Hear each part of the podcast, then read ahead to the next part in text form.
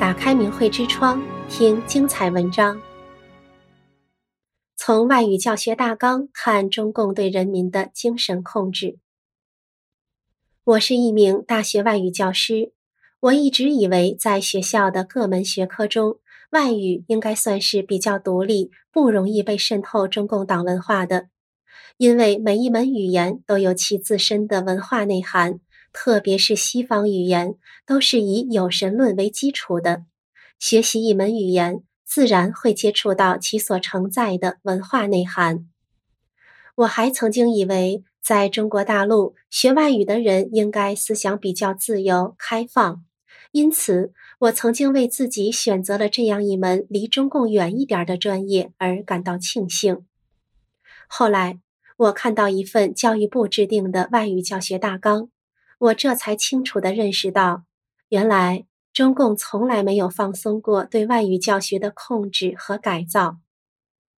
中共外语教学的实质目的是什么呢？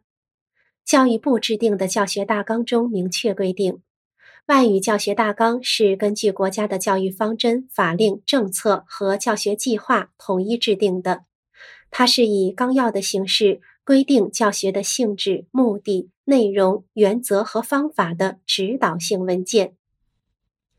一九五六年的教学大纲规定，外语教育有利于促进伟大的社会主义建设，发展学生的思考能力，扩大他们的视野，进行社会主义教育。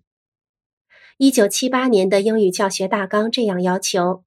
正确处理英语教学中政治思想教育和语言教学的关系。一九八一年的教学大纲规定，遵循语言教学规律，与思想教育与语言教学之中。从这些教学大纲中明显可见，外语教学的实质目的是进行社会主义教育和政治思想教育。可想而知。在这种外语教学大纲指导下所编写出来的教科书、工具书、参考书会是什么样的？后来我也发现，外语教学虽然没有其他学科那么封闭，可是课文内容还是经过筛选，回避了中共认为敏感的问题，就连英汉词典也无法躲过这一劫。新英汉词典中到处充斥着中共党文化思想的例词例句，让人哭笑不得。更可笑的是，我有一本盗版的梁实秋主编台湾出版的远东英汉大词典，里面凡是涉及中共以及不符合中共思想的内容，在中共现行版本中都遭到了删减。所以，更确切地说，中共统治下的外语教育，其课文内容都是用外语在讲中共的党文化，学生学到的只是字母、单词、音标、句型和语法，根本接触不到这门语言所承载的丰富而独特的文化内涵。中共等于是把一门语言的文字和文字背后的文化剥离开来，教给学生的只是表面的文字。其原有的内涵却被挖空，替换成了中共党文化的东西。因此，很多人的外语好像学得挺好，但是根本不理解外国人的思想、理念、思维以及生活方式。中共对人民的思想灌输、精神控制始终没有改变过。记得文革时期，课本里都是赤脚医生、红卫兵、走资派这些东西。到了八十年代后期，我上大学的时候，老师提到圣经、民主、自由这些思想时，还是战战兢兢的。学生们即便有机会接触到这些概念，也很难理解其真正的含义。据我的老师说，为了让学生对宗教信仰有一个感性的具象化的认识，他曾经带学生到天主教堂去参观教徒如何做礼拜。结果被学校领导严厉批评，并要求做检查。有人说现在好了，大家更关心挣钱，没人管那些事了。其实不然，中共对人民的思想灌输、精神控制，由表面转移到了背后，比起以前，只不过是更隐蔽了。事实上也更严重、更狡猾、更残忍了。比如，以前学校里有中共党史、政治课程，现在不只是这两门，还有思想品德、思想政治、政治经济、国际共运史等等。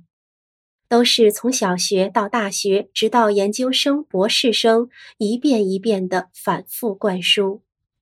他们是学校里最不受欢迎的课程，却也是各种升学考试必考的课程。老师为了糊口不得不讲，学生为了升学不得不背。而且，非但教学大纲里没有规定的东西不能在课堂上讲，真话更不能说了。否则一定会招致迫害，这已经成了中共的纪律。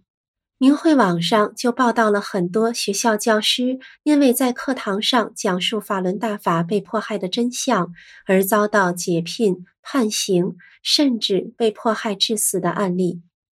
该网站提供了中国大陆法轮功学员修炼心得交流和被迫害真相的第一手资料。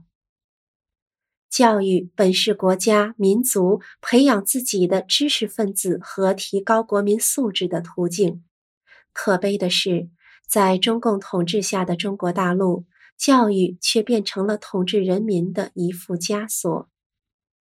幸好，二零零四年，九评共产党的发表有如一把利剑，剥开共产党的画皮，刺中了他的心脏。让人们真正的了解到共产党的邪恶本质。